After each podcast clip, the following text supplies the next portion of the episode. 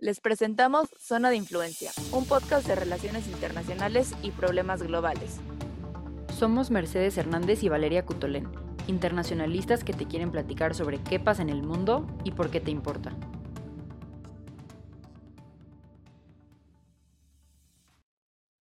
Dentro de este año nuevo queremos empezar una nueva serie en la que expliquemos las teorías de las relaciones internacionales, es decir, esas corrientes de pensamiento que usan varios analistas políticos o internacionalistas para explicar los eventos a un nivel global. Hay varias teorías, como estaremos viendo a lo largo de esta serie, y entre ellas las más comunes son el realismo, el neorrealismo, el liberalismo, el pluralismo, la paz democrática, la toma de decisiones, el marxismo, el neomarxismo, la teoría de la dependencia, la teoría crítica, constructivismo, posmodernismo y la globalización. Como sabemos, para aquellos que no estudian relaciones internacionales o ciencia política, es muy poco probable que hayan escuchado de todas estas. Sin embargo, lo que queremos hacer nosotras mediante este podcast es explicar los conceptos de las relaciones internacionales en una forma básica para que tú, a la hora de ver un evento global, puedas entender las formas en las que se está analizando. El día de hoy empezaremos hablando solamente por dos de ellas, la cual es el realismo y el neorrealismo. Es importante recordar que no hay una sola teoría correcta, aunque haya teorías que sean más usadas que las otras. Más bien, son diferentes formas de analizar y de entender los eventos globales. Como dice Valeria, las teorías de alguna manera sirven para analizar todos los eventos de diferentes formas. Entonces son como ponerse unos lentes de alguna teoría para analizar algún evento, alguna situación que esté ocurriendo y después cambiar de lentes y verlo desde otra perspectiva. Entonces, aunque no sean internacionalistas, politólogos, etcétera, definitivamente las teorías les pueden ayudar a entender por qué ocurren las cosas y así poder juzgar los diferentes eventos internacionales que ocurren. De hecho, en otros episodios ya hemos platicado de eventos a través de ciertos lentes y los hemos mencionado, pero ahora esta serie, como cuenta Valeria, queremos que sea un poquito más específica por si quieren saber exactamente a qué nos referimos cuando utilizamos las diferentes teorías. Entonces, Hoy vamos a empezar con el realismo, que definitivamente es una teoría fundamental de las relaciones internacionales, que asume que hay anarquía, que es la ausencia de un soberano universal, o sea, de un líder universal que dicte qué está ocurriendo, más el Estado. Aquí se trata de que se considera que el Estado, o sea, el país, digamos, es el único actor internacional que realmente importa. Entonces, las personas no importan tanto, las organizaciones sociales no importan tanto, las empresas no importan tanto, el Estado es lo más importante, es lo único que tiene poder y es lo único que puede dictar por qué ocurren las cosas. Así como dice Mercedes, este poder, o por lo único que se considera al Estado como el actor internacional importante, surge de la potencia militar. Esto lo dice tanto Hobbes como Morgenthau. Regresando al tema de anarquía, de acuerdo a Hobbes, uno de los principales pensadores del realismo, se habla del bellum omnium contra omnes, que es decir, la guerra de todos contra todos. Vemos aquí una guerra de intereses, es decir, el interés nacional no va a permitir que se llegue a un consenso global. En las palabras de Charles de Gaulle, los estados no tienen amigos, solamente tienen intereses, y aunque esto pueda verse como inmoral, es egoísta, pero es eficaz. Y la balanza del poder entonces la vemos basada en intereses comunes. Esta teoría surge sobre todo porque pues hace ya muchos años la actividad del mundo se dirigía a través de las diferentes tensiones que había entre estados que se desenvolvían en guerras, literalmente, donde ganaba quien tuviera mayor poder militar o naval. Entonces, de ahí sale esa teoría que, digamos, un ejemplo así súper contemporáneo, podríamos decir de alguna manera que es el Make America Great Again de Trump, en donde se puso súper nacionalista y dijo lo que quiere mi país es lo que quiere mi país y el, el resto del mundo no me importa. Eso es un poco el ser realista. Obviamente, la teoría realista súper tradicional, la clásica, la primera, digamos, que se platicó y que se inventó, mostraba el poder militar como la única manera de actuar de los estados. Entonces, por ejemplo, este tema que ahora les platico de Make America Great Again, de alguna manera no tiene nada que ver con el poder militar, o bueno, no, no en su totalidad, sino que es un discurso pero se puede entender a partir de esa teoría realista al decir, oye, el Estado está diciendo esto y se va a hacer lo que el Estado diga, no importa nada más. Esto nos lleva a otro gran pensador del realismo clásico, que es Morgenthau. Morgenthau crece entre la Primera y la Segunda Guerra Mundial, por lo tanto, la perspectiva que le da esto se ve altamente influenciada por los eventos que pasaron ahí. Él dice que cada Estado ve por sus propios intereses y habla sobre una ley natural en la que el ser humano es malo y es egoísta por naturaleza, y así aclara también que se debe ser pesimista para ver el realismo, ya que este es meramente objetivo. Primero nada más para aclararles un poco, cuando empezamos a hablar de autores es porque al final estas teorías las crearon ciertos autores o ciertas personas que estuvieron ahí platicándolo y conversándolo y luego llegó alguien más que dijo algo nuevo y entonces se agregó, etcétera. Entonces, ahorita estamos hablando del realismo tradicional y uno de los principales personajes de esta teoría es Morgenthau. De hecho, Morgenthau creía que las relaciones entre los estados se manejaban únicamente en términos de poder. Esto quiere decir que en vez de que las relaciones entre estados fueran de cooperación o el, eje rector fuera, no sé, la economía. Morgenthau pensaba que era únicamente en términos de poder. Entonces, si un Estado era más fuerte que otro, ese Estado le podía pedir lo que quisiera al otro. Y si el otro decía que no, entonces el Estado iba a ir y lo iba a atacar con su poder militar. Entonces es una manera un poco simple quizá de ver las cosas, pero esta teoría definitivamente sentó las bases para que se crearan muchas más teorías para explicar el mundo. Y pues obviamente, como dice Valeria, eh, Morgenthau nació pues en esta época de guerra y entonces se entiende que haya querido añadir o de alguna manera sentar las bases para esa teoría. Otro de los principios del realismo que también saca Morgenthau es que la moralidad del Estado es diferente a la moralidad individual. Eso quiere decir que en realidad lo que quiere el individuo no tiene nada que ver con lo que quiere y lo que considera bueno o malo el Estado. Es decir, no sé, como persona no puedes matar, pero como Estado sí puedes matar por el interés nacional. Entonces, también eso ahí está medio extremista, digamos, pero regresamos a este punto de que al final, pues, esto se inventó en tiempos de guerra. Y pues en resumen, básicamente es eso.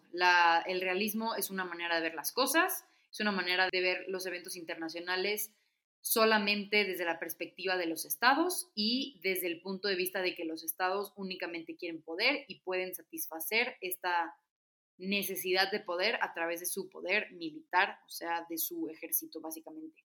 Y de esta manera se puede entender por qué los estados hicieron lo que hicieron en ese tiempo. Quizá hoy no sea tan fácil entender todo lo que hacen los estados a través de esta teoría, pero a veces ayuda, por ejemplo, en cuanto a casos de guerras, a casos donde se pelean por territorio, pues normalmente ahí los estados obviamente quieren ese territorio es, ese es su interés nacional y van a ir y van a atacar para poder conseguirlo. En la arena internacional también tenemos una forma de explicar el estado del mundo de acuerdo a polos. Se habla de multipolaridad cuando hay varias potencias que cuentan con ese poder. Y hablamos de bipolaridad cuando son dos y unipolaridad cuando solamente es uno. Dentro de esto, los realistas opinan que la multipolaridad es peor que la bipolaridad porque genera más inestabilidad a este orden anárquico en el que ellos creen que está constantemente el mundo. Básicamente el realismo tiene esta idea de que los estados no se pueden poner de acuerdo, más bien se tienen que imponer el uno al otro. Entonces, al final el hecho de que haya una multipolaridad para los realistas no tiene sentido, porque la multipolaridad significaría que de alguna manera hay diferentes polos de poder, hay diferentes países que tienen poder y están dejándose cooperar entre ellos, no están peleándose. Entonces sería mucho más fácil pensar que hay una bipolaridad de un grupo, una banda en contra de otra banda. Y entonces así podemos concluir que el poder es clave para entender el comportamiento y la motivación de los estados en la teoría realista. Como toda teoría, esta teoría ha ido evolucionando y llegamos al neorrealismo que propone Kenneth Waltz. Él habla sobre la posibilidad de un orden mundial y que este sistema internacional se puede crear mientras hay instituciones que rijan lo mismo. El nacimiento de esta teoría también se ve impactado por la diferencia de contexto internacional entre el realismo y el neorrealismo. El neorrealismo sale durante la Guerra Fría, ya que durante la Guerra Fría se hizo un hincapié en que los países pudieran escoger entre dos bloques y esto da la posibilidad de la creación de la política exterior. Pues el neorrealismo obviamente se llama así porque nace del realismo, simplemente aunque comparte algunas, algunos de los supuestos, también tiene algunas diferencias o digamos cosas que se le añaden otro de los autores principales del neorrealismo, aparte de Waltz, es una persona llamada Mersheimer. Y aunque coincide, o sea, muestra, digamos, los supuestos del neorrealismo, ¿no? que son como las bases de la teoría, como los puntos clave de la teoría. Entre ellos, obviamente, está que los estados sí son actores clave, pero no son necesariamente el único actor. Acepta que hay otros actores, pero que los estados simplemente son el más importante. También acepta que los estados sí han estado siempre motivados por el poder y por su interés nacional. Aquí como que entra un poco el término de interés nacional, que es un poco diferente a solamente el poder, sino pues lo que es importante para un país en su totalidad. Entonces, sí, obviamente se parece mucho a lo que decía el realismo y parecería que no hay diferencia, pero conforme vayamos viendo los diferentes supuestos, vamos a ver que sí hay algunas diferencias. También acepta que el problema central del mundo es la anarquía y eso hace que los estados se tengan que imponer los unos a los otros con su poder eh, militar y, y, pues obviamente poniendo sus intereses primero.